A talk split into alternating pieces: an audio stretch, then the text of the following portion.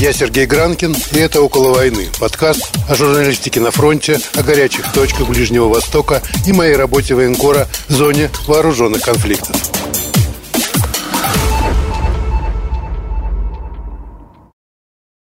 Всем привет, это «Около войны», с вами Сергей Гранкин, и сегодня у нас настоящий новогодний выпуск. Новый год, правда, китайский, но от того не менее веселый и важный. И в связи с Новым годом, конечно, я пригласил, наверное, самого неожиданного для моего подкаста гостя. Это Наталью Барскую, астролога, очень известного в Израиле человека, который на моих глазах просто предсказывал исторические события, угадывал, какого премьера выберут, и давал очень-очень точные прогнозы, в том числе и новогодние. В этом году, кстати, мы пока еще не видели подробного прогноза на 22-й. Вот как раз повод для Наташи э, все-таки выдать несколько тайн и узнать, чем нас порадует этот самый 22 год. Наташа, сначала пару слов о себе, а потом уже про прогнозы. Хорошо, добрый день, добрый вечер. Нас слушают, наверное, в разных странах, поэтому так просто доброго времени суток. Родилась в Москве, астрологией начала заниматься где-то так в конце 80-х годов, то есть это очень-очень-очень давно. Вскоре в 90-м году переехала жить в Израиль, вот не, не успела приехать, как меня очень через несколько месяцев пригласили писать ежедневный гороскоп, еженедельный гороскоп для газеты «Новости недели». И вот с тех пор вот так это и стало моей профессией. А, ну почти всегда, наверное, прогнозы большие, которые я не боюсь делать, они, а я их не, и не боюсь я их делать, потому что они сбываются, я в них уверена. Если я не уверена, я просто молчу. Если я уверена, я озвучиваю прогноз, и то, что я озвучиваю, сбывается. Вот скажем так. Вот. Ну и как бы самым первым, наверное, таким вот то, то, что позволило мне и дальше продолжать такую достаточно серьезную профессиональную деятельность астролога в Израиле, был как раз вот это был августовский путь, когда э, все хватались за голову и кричали «Наташа, Наташа, смотри, по нашей Москве идут танки». И э, я тогда сказала, что все это ерунда, что это, это театрализованное представление, это какой-то фарс, это все вот завтра закончится, уже сейчас, наверное, закончилось, только мы узнаем об этом чуть позже. Ах ты такая вот умная, что-то такое говоришь, возьми и напиши, подпиши своим именем. Я взяла и написала, и подписала своим именем. Ну, что было дальше, мы все помним, ну и так далее. Один из наших израильских русскоязычных, астро... вернее, журналистов сказал про меня однажды, что я астрологический камикадзе. Ну, я, я так, кстати, я так не считаю, потому что, еще раз повторяю, я озвучиваю прогнозы крупные, большие только в том случае, если я в них уверена. У нас подкаст называется «Около войны». Да, как раз ты ты упомянула танки, и сейчас снова танки, танки, танки на границе России и Украины. Наверняка и тебя, как и меня, заваливают вопросами, а что будет, а какой прогноз. Но я вот сначала сам пару слов скажу. Я несколько раз уже отвечал на эти вопросы, участвовал в Zoom-конференции для украинских журналистов «Как выживать на войне». Я им рассказывал. Я, конечно, рассказал, мне не жалко. Я примерно представляю, как выживать на войне, но, по крайней мере, уже больше 30 лет у меня это получается, тут, чтобы не сглазить. А вот что касается самой войны, то я в нее не верю. И не верю не потому, что не может быть, чтобы Россия и Украина, братские народы, просто по военным причинам. Зима, дислокация войск не позволяет совершить широкомасштабную операцию. Ни одна наступательная операция из Крыма, начиная со скифов и греков древних до наших дней, не была успешна. То есть из Крыма наступать невозможно. Провокация на Донбассе вполне вероятна, но они там постоянно происходят. Это примерно то же самое, что у нас на границе с газом. Тихо-тихо, потом взрывается. И, в общем, конечно, людей, которые погибли, все равно не вернешь. Их очень жалко, но это небольшая война. Большой войны, конечно, не будет, просто потому что она технически невозможна. В России достаточно грамотных генералов, я уверен, и командиров, которые это в конце концов Путину объяснят. С украинской стороны они, мне кажется, прекрасно пользуются ситуацией, получили современное американское оружие, получили поддержку всего международного сообщества. И, в общем, ситуация, я думаю, скорее даже наслаждаются, чем грустят, хотя, в общем, психологическое состояние народа тоже нужно учитывать, нельзя перегибать этим палку, потому что действительно панические настроения существуют, я вижу это по интернету, потому что говорят мои друзья. Но, в общем, наверное, да, это как ковид. Очень неприятно, но надеюсь, что скоро закончится. Закончится, я думаю, где-то к марту. Наташа, а вот я читал у тебя про Украину, не буду рассказывать нашим слушателям, расскажи ты, что ты там писала. Был такой острый период, когда там действительно могло, даже случайно могло спровоцировать достаточно серьезный э, агрессивный какой-то всплеск, но этот момент уже прошел. И он идет по затухающий этот момент. Он прошел не полностью, но острый момент, острая ситуация зодиакальная, она уже все-таки позади.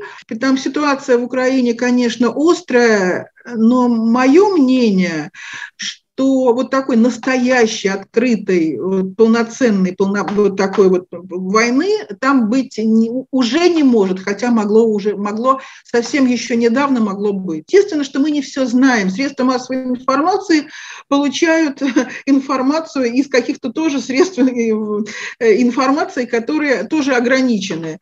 Поэтому, я думаю, и договариваются, разговаривают, и сейчас идет какой-то такой торг скорее не на тему война, не война, а скорее на тему, как обеим сторонам сохранить хорошее выражение лица э, на спаде напряжения.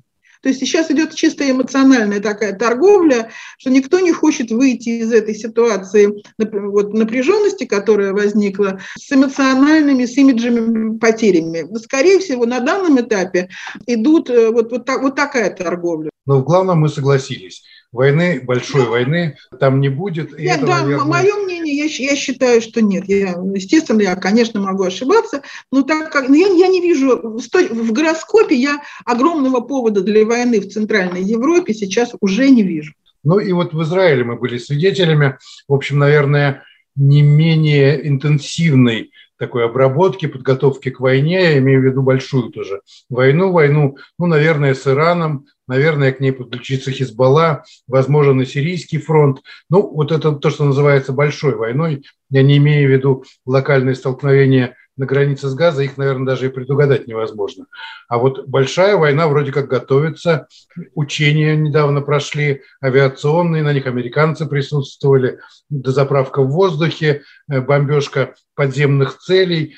Очень уверенно наши генералы говорили, что мы справимся. Глава спецслужб э, Масада, который недавно занял свою должность, тоже сказал, что его организация помогает и что мы готовы к этой войне и справимся.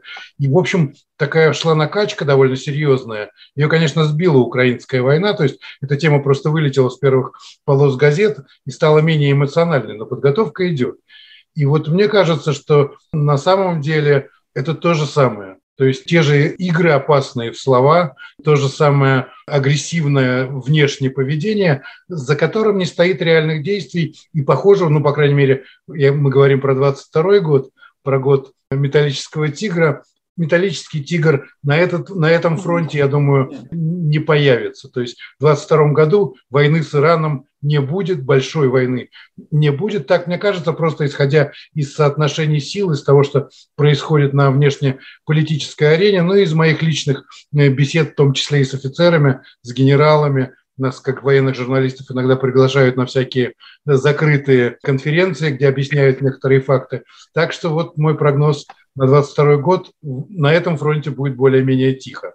А ты как считаешь? Конец года, где-то ноябрь, декабрь, они очень нестабильные. Там может быть все что угодно, и не обязательно в Израиле. Но в Израиле как раз, ну это зависит вообще даже не от астрологии, а от внутриполитической ситуации. Потому что, ну, Сереж, согласись или не согласись со мной, но любая война Израиля с любой арабской страной будет означать падение правительства, потому что никакую войну с арабской страной не, под, не поддержит э, господин Аббас. Поэтому у нас все эти разговоры и подготовка к, войну, к большой войне, их можно свести к одной очень такой красивой фразе, которую мы с детства знаем, «Силачом славу недаром, семерых одним ударом». Но с точки зрения астрологии, вот осень как раз не, не такая уже тихая, но это касается всей планеты в целом. Я конкретно для Израиля еще это не смотрела. Ну, в общем, все может быть. Еще одна война, но не менее активная и не менее важная. Это, конечно, корона, с которой мы прожили уже два года. Похоже, проживем еще какое-то время. Как раз мой прошлый подкаст посвящен был короне. Я говорил с врачом Женей Мерзоном. И мы с ним пришли к одному и тому же выводу – может быть, неверному, но очень хочется в него верить, что омикрон – это одна из последних точек. Сейчас все, кто не прививался, перезаражаются, появится у кого естественный, у кого прививочный иммунитет, у некоторых сочетания, как, например, у многих моих знакомых, которые и привиты, и переболели, но говорят, что это самый надежный вариант, и теперь уж точно никто ничем не заболеет. Ну и, собственно, вот у меня в семье болели короной последние дни, и я посмотрел, как это происходит, не страшно, обычный грипп. Так что мне кажется, что подходит к концу эта история, скоро начнем летать и с улыбкой будем смотреть на фотографии друг друга в масках, вспоминать эти тяжелые, но, в общем, отчасти даже интересные времена. Я, например, никогда столько времени не проводил дома с семьей, подружился с сыном, с которым я и раньше, в общем, как мне казалось, активно общаюсь. Но вот во время карантинов, когда не было школ, когда он все время был со мной, вот это появилась настоящая близость, и мне это помогло как отцу во многом. Я Короне в некоторых вещах благодарен. Как раз вот за это уединение, отрыв от мира, некоторое отстранение от суматохи жизни, которая у нас была. Ну, я летал практически 2-3 раза в месяц иногда командировка, иногда отпуск, иногда просто там друзья на Кипр залетели, а что на выходные не слетать. И вот я два года отсидел дома, и мне даже в это в чем-то понравилось. Так что спасибо Короне, но похоже, что мы с ней прощаемся. Ну вот, кстати, к концу года, который и звезды нам обещают не очень сладким, наверное, она вернется, но уже в виде вот того самого привычного нам гриппа, быть может, тяжелого. А как э, у тебя с короной, что звезды говорят? Ну, Сереж, я как дама пенсионного возраста к короне отношусь совершенно банально, я ее боюсь. Но у меня есть по этому поводу, как у астролога, есть какие-то замечания. Может быть, ты помнишь, ты читал, это есть у меня в первом в заглавном посте в живом журнале. Э, именно тогда, когда я болела неизвестно чем в декабре 2019 года, я тогда писала прогнозы на то, что надвигается как что-то что совершенно невероятное, очень тяжелое, очень страшное. На 20, это были гороскопы на 20 год.